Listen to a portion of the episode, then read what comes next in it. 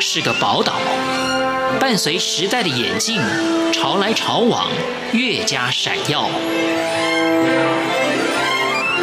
欢迎收听《潮台湾》，发现台湾的美好。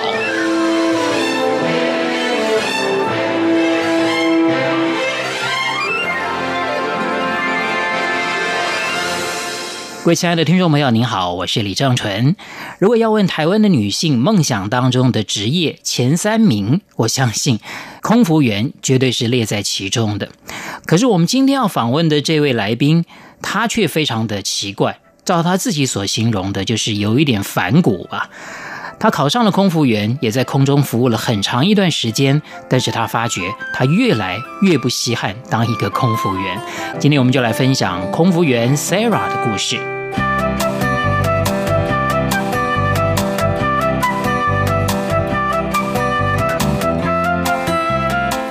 Sarah，你好，大家好，我是 Sarah 小拉。你要知道啊，在我们那个年代啊，这个当空姐还是蛮稀有的，嗯，对不对？当然现在因为好像航空公司也比较多了，你看有联航啊这么多，所以空服员当然需求也就会比较多了。这个才不稀罕当空姐啊！也许这个年代说好，好像还比较有市场了。在我们那个年代，如果要讲这句话，人家就 人家会觉得说，你不要卖乖了，好不好？嗯，大家会想，喂，你为什么明明身在其中啊，却有点不屑的感觉？对这个职业好像有点不以为然。那就是我们今天要来好好讨论一下的这个问题了。可能还是有很多人。蛮向往的，每一次看我们这个很多招考的这个公司，嗯，哇，多少人呢？啊，或者外面还有专门的补习班，对，要来进这个行业，就知道应该是很多人蛮稀罕做这个职业的。的确是。那就先问一下 Sarah 了，大学的主修跟大家说一下。我大学是念传播科系。哎呀，还好你没来，才不稀罕当广播主持人。不要这么说，搞不好就是因为我没来，所以这样。曾经有想当广播主持人吗？哎，其实有哎，因为我。我大学的时候是有上广播课的，然后那个时候的老师有说，其实我觉得你的音质什么的还蛮适合的，心里就很开心。嗯，那为什么当时没有朝这个广播主持人的行业做一些努力呢？我大学的时候真的是一个非常混的人，非常混。对，然后我只有大学时候，应该不止哦。对，反正我二十八岁以前，我都是一个很混的人，没有从来没有想过自己真的要干嘛，有点就是随波逐流这样。我没有，反正我没有想过嘛。然后刚好是大四下学期的时候，那个我的好朋友说他要去考空姐，然后就问我说：“你要不要陪我一起去？”然后因为我根本没有，你就陪他去，我就陪他去了。你你们也没去过补习班这些，他有去。啊，所以他是一心想要做这个职业，就是他是真的是把这个当梦想的这样，对，对，然后所以他就去了，然后他还他他就说，反正我有去补习班，我有那些那个资料，对，小抄啊什么之类的，我都借你就好，你不用去。我说好，我只是陪你去考而已。通常我们以前听到这个故事的这个。情节发展呢、啊，嗯、都是有心要考的人没考上，对这个无心插柳的人呢，却柳成荫了。对对对，那你们的故事是不是也是这样？我的故事就是这样。对，那你的那个同学是不是？嗯，有没有很恨你？他没有恨我，他没有恨我。他现在的发展很好，因为他另外做别的工作。对，他没有考上，他就出国念书。他现在就是是在一些国际大集团里面工作。其实我还比较羡慕他。是你应该恨他，他误了你一生，把你带进了这个你不稀罕的行业里面。对，是他。是他误了我一生。哎呀，这个其实人生往往都没有办法按照剧本来演了。嗯，好像 Sarah，呃，修的是传播，但是没有走进传播。好，那虽然说你是得过且过，虽然说你觉得自己还蛮混的啊，嗯、虽然你也没有要做空服员这个职业，嗯，但是你从来都没有对自己的职业有过一点点的规划吗？没有。就是大学毕业以前都没想过做什么工作，基本上没有，因为你实在是太快就找到工作了。对，然后而且这个工作大家都会说这工作很好，然后好像薪水也很好，对对，各方面的条件也都蛮不错的，所以你就不会多想了。是，对你就会觉得啊，我好找到这个工作，然后接下来就是结婚生子，我的人生就结束了。老天爷太不公平了，为什么要对你这么好呢？没有啊，他哪？你会不会有时候午夜梦回想，老天爷对我太好了？可是你知道我很我很反骨啊，是就是老天爷帮我写了一套剧本，但是我没有想要，偏偏不喜欢，我不想要照这个剧本走啊，对啊，所以我有时候在这里面还会觉得你干嘛这样整我？老天爷，对，你为什么不多折磨我一下，让我彷徨，让我找不到工作？对对对，搞不好我在摸索当中，对，我还真的找到了自己的方向。对，好啊，那你总结下来，可能你还是对这个行业并不是那么喜爱。所以，也许有朝一日你还是想要跳出来。我希望可以跳出来。那现在有没有比较清楚的方向呢？嗯，有啊，现在大概有比较知道自己喜欢做什么了。终于哦，对，我来猜一下好不好？嗯，会不会想要当个作家？当然想啊，对啊，嗯，都出书了，是，嗯，所以写作应该是一种未来的这个选项之一。嗯，那如果说就就也没有办法说那么顺利，或者说写作也。不见得能够那么快达到一种经济上面的这种平衡的话，嗯，还有什么？你觉得你经过这么多年的职业历练啦、社会的历练之后啊，你觉得你还也蛮适合的？也许就是认真的发业配文吧。好，我们先休息一下啊，回来之后呢，我就要好好的来跟 Sarah 来讨论一下你为什么你这么不稀罕当空姐。好，马上回来。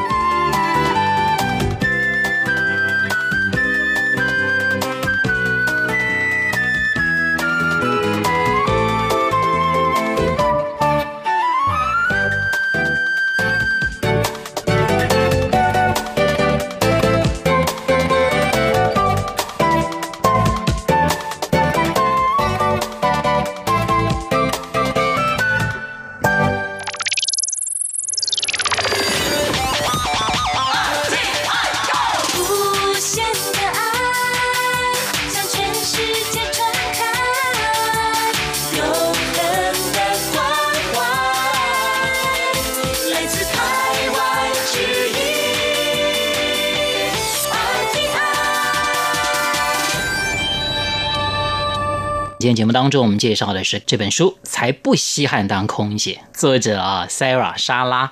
这个如果我是你的同事，我是你的公司的这个主管呢、啊，我会不是很喜欢啊，因为这首先你就对我们这个职业或者对我们这个公司 好像好像蛮不认同的。当时写这个书的时候，也会被心里面有一些些的挣扎？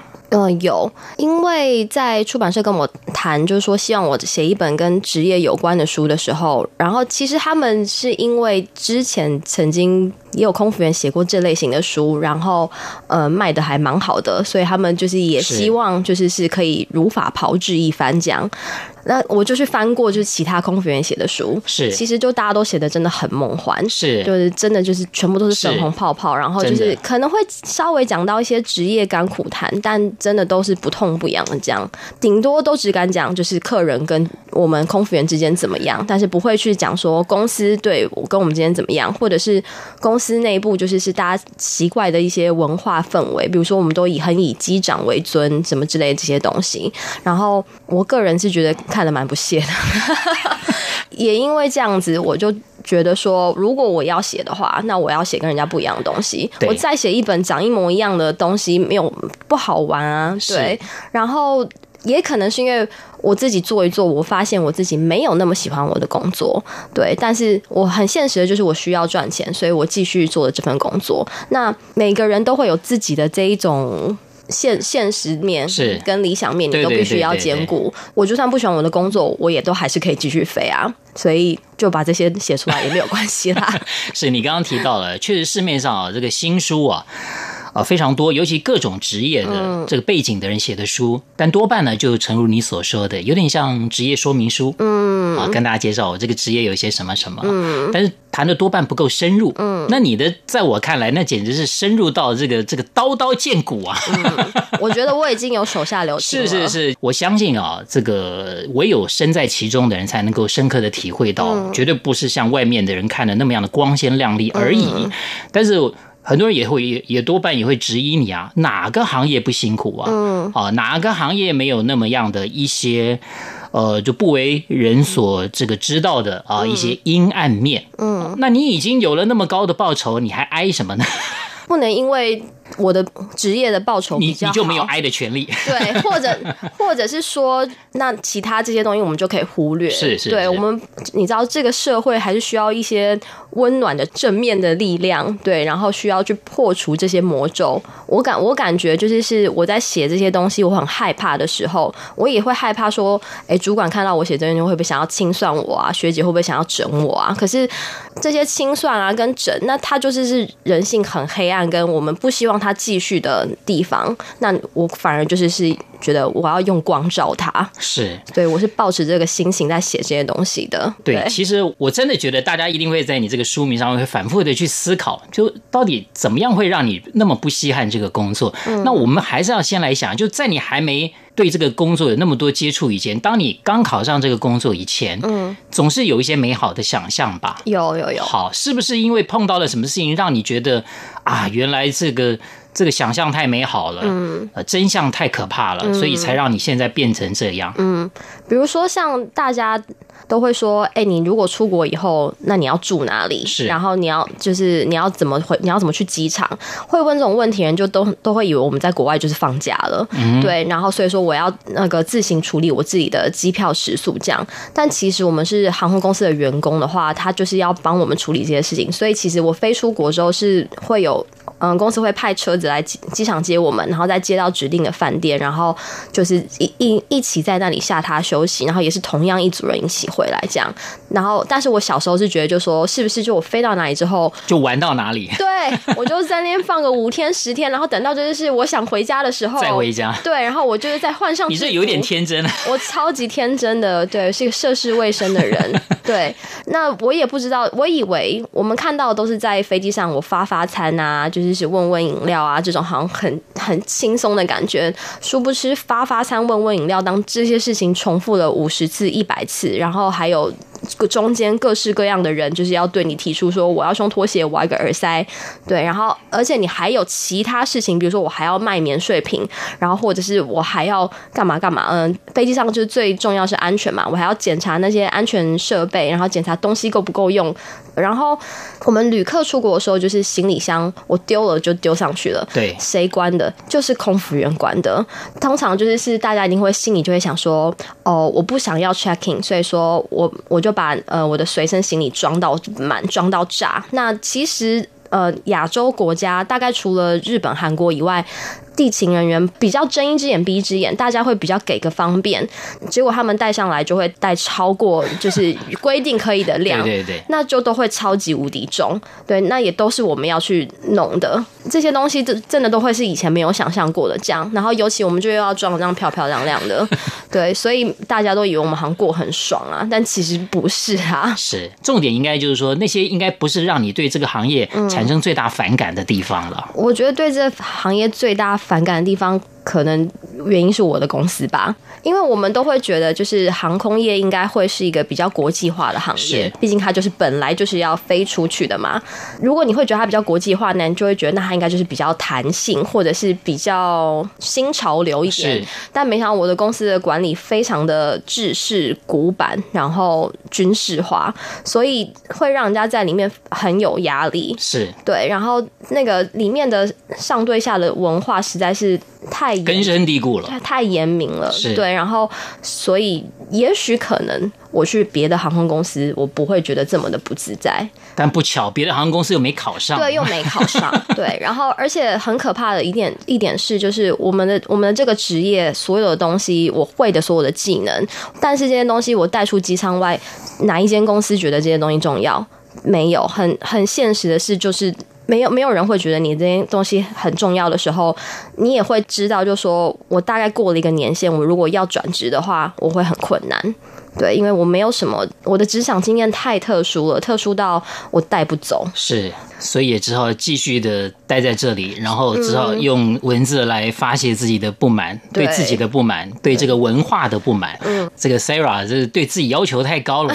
当别人都觉得你很美好的时候，你觉得自己很糟糕。但不管怎么样，其实自己是最了解自己的了。别人往往永远看到的都只是那个表面而已。谢谢你，对，谢谢。界的门，各位亲爱的听众朋友，非常谢谢您收听今天的节目，我是李正淳，潮台湾，我们下次再会。我可以就是是在心里没有真的很想服务你的情况下，可是我可以装的我很热情，就是只有看到就是客人的人数少于一百的时候，我才会觉得啊，今天这趟飞行就是太好了。